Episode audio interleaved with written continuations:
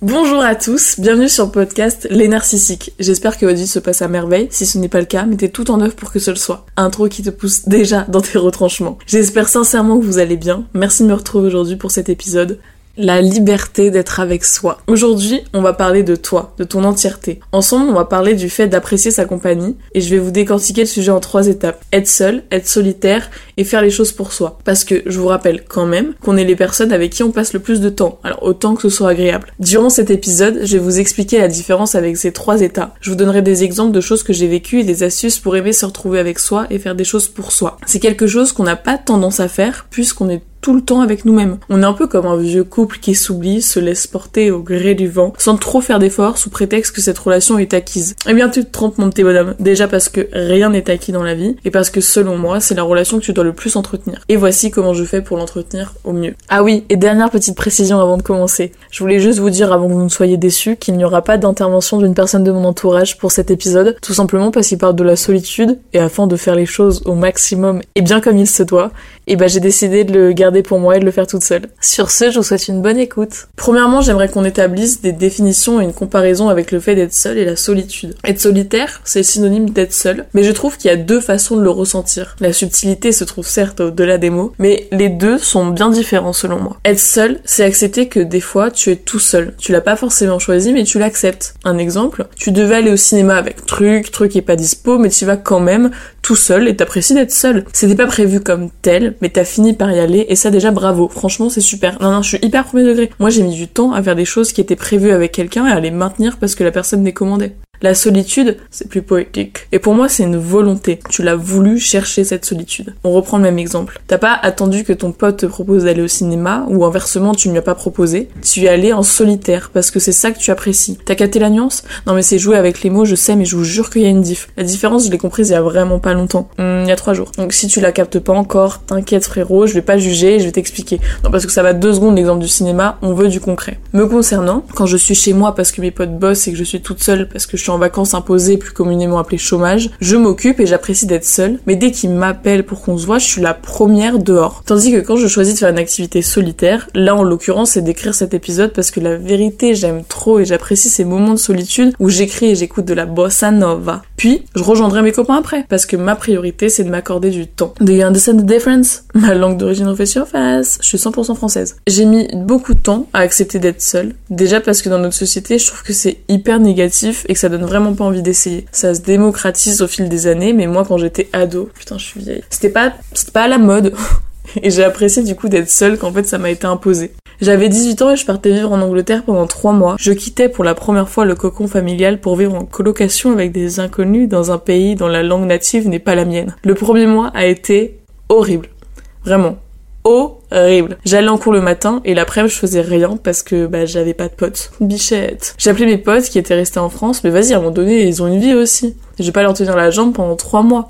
Et donc j'ai décidé de relativiser, parce qu'en vrai si on tourne les choses d'une autre façon et d'une manière un peu plus positive, il y a beaucoup de personnes qui sont overbookées et qui rêveraient d'avoir ce temps libre que j'ai. Et du coup, bah j'ai utilisé ce temps. J'ai lu, je me suis baladée, j'ai visité la ville, j'ai fait ma life et j'ai apprécié être seule. Bon après le positif attirant le positif, les deux derniers mois sont dans mon top 10 des meilleurs moments de ma vie. J'ai rencontré plein de monde formidable et je n'étais donc plus seule. Pour conclure de cette petite histoire, je pense pas qu'il y ait de bonnes ou de mauvaises situations. Moi, si je devais résumer ma vie aujourd'hui avec vous, je dirais que c'est d'abord des rencontres. Allez, j'arrête, sérieux. Je pense pas qu'il y ait de bonnes ou de mauvaises manières d'accueillir la solitude. C'est vraiment une question de feeling. Soit tu l'apprécies, soit ça te gonfle. Et c'est propre à toi, y a pas de bonne réaction. T'as jamais engueulé parce que t'aimais pas les frites. Bon, bah là, c'est pareil, t'aimes pas être seul, on t'accepte aussi. Après, moi, je pense que le travail reste intéressant. Tu sors de ta zone de confort, donc y a forcément des belles choses à vivre.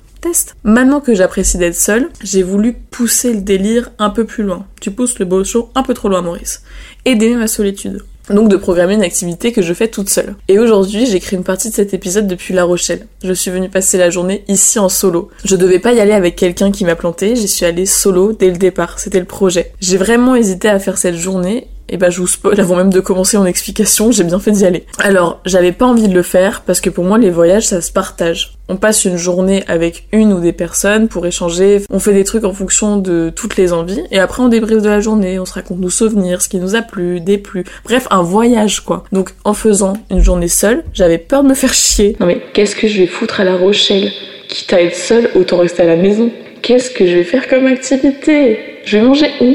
Un tas de questions alors qu'il suffit d'y aller. Sérieux, au lieu de te poser 6000 questions, vas-y, c'est ta peur qui te fait poser ces questions. Il y a une citation que j'aime beaucoup, c'est pas vrai, je viens de la découvrir, mais elle illustre très bien ce que je veux vous dire. C'est une citation de Joël Laurentien, et elle nous dit la peur de l'inconnu peut nous submerger car on ne sait pas à quoi s'attendre. Mais n'oublions pas que derrière l'imprévisible se cache toujours une partie de bonheur que l'on espère au fond de soi. Il faut s'y risquer car la vie est un danger permanent. T'as peur d'un danger qui n'existe pas, que ton imagination a créé. Mais genre là, je me serais privée d'une balade sur le port de La Rochelle, d'un déjeuner huître vin blanc, j'en rêve encore, de l'écriture de ce podcast sur le sable fin et d'une excursion en mer. Et à la place, je serais restée chez moi toute seule. Faudrait être fou pour rester chez soi. Je déconne, je juge personne. Chacun fait à son rythme ou le fait pas.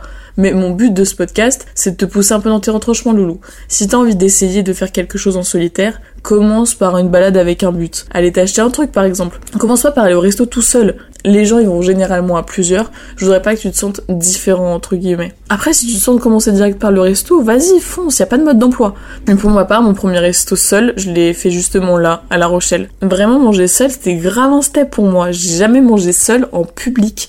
Même à la cantine, je pense que si ça m'était arrivé de devoir manger seul, bah je préférais faire la GDLF. Bichette, je me fous des barrières toute seule. Bref, tout ça pour dire que je viens de loin niveau euh, manger en solo. Et au final, le déjeuner s'est très bien passé. Je pense que c'est chose que je referai. Pour en revenir à cette journée, je l'ai passé avec moi et je l'ai fait pour moi. Faire les choses pour soi aussi, c'est déjà un peu moins compliqué. Tu peux commencer par là si tu veux plus penser à toi. Par exemple, tu peux faire une activité avec quelqu'un, un truc que tu fais pour toi. Pas un copain qui a voulu t'emmener un cours de poterie et t'es même pas capable de faire un pot en argile. Vas-y, c'est archi dur aussi. Non mais tu peux faire une activité qui te plaît et proposer un pote de t'accompagner. Il y a quelques jours, j'ai testé un cours de théâtre et ça a été une révélation extrême. Je suis quelqu'un d'extrême. Donc reprenons. Il y a quelques jours, j'ai fait un cours d'essai au théâtre. Jusque-là, rien de plus banal, me direz-vous. Le cours se passe divinement bien. D'ailleurs, je conseille à tout le monde de faire un cours d'essai de théâtre. Pour moi, ça devrait être quelque chose qu'on a directement à l'école dès le primaire. Bref, ça c'est un autre sujet. Léna présidente.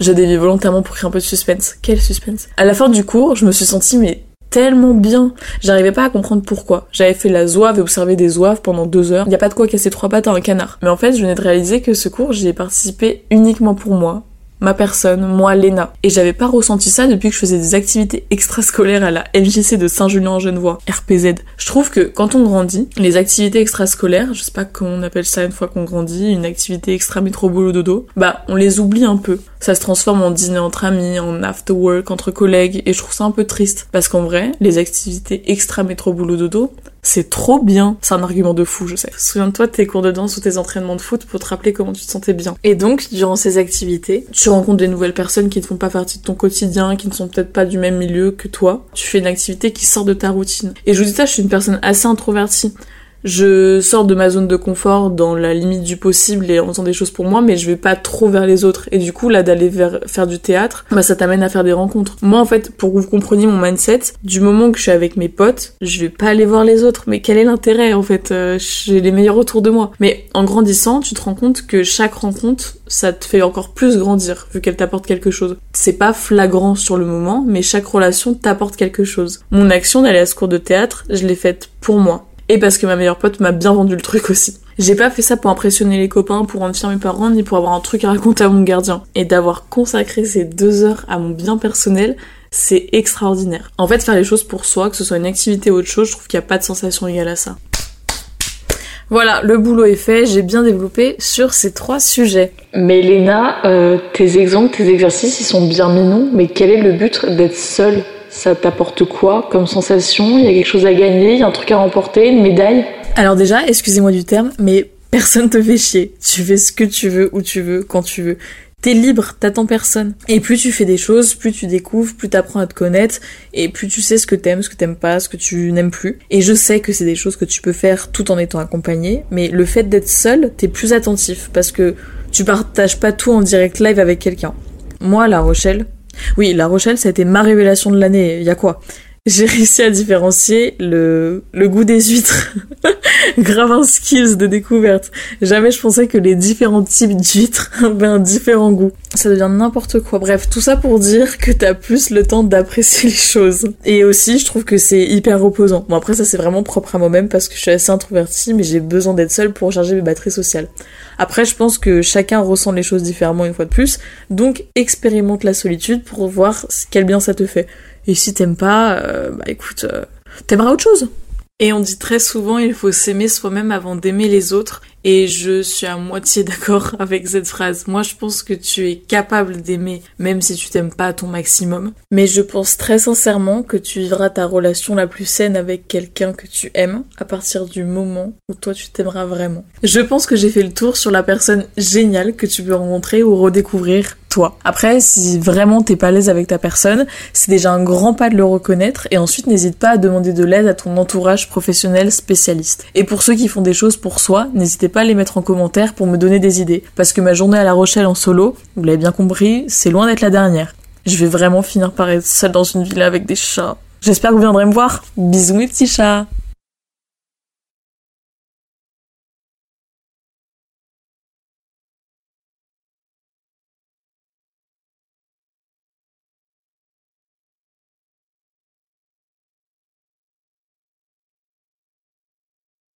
On dirait un peu, je suis un vieil présentateur euh, de la télé.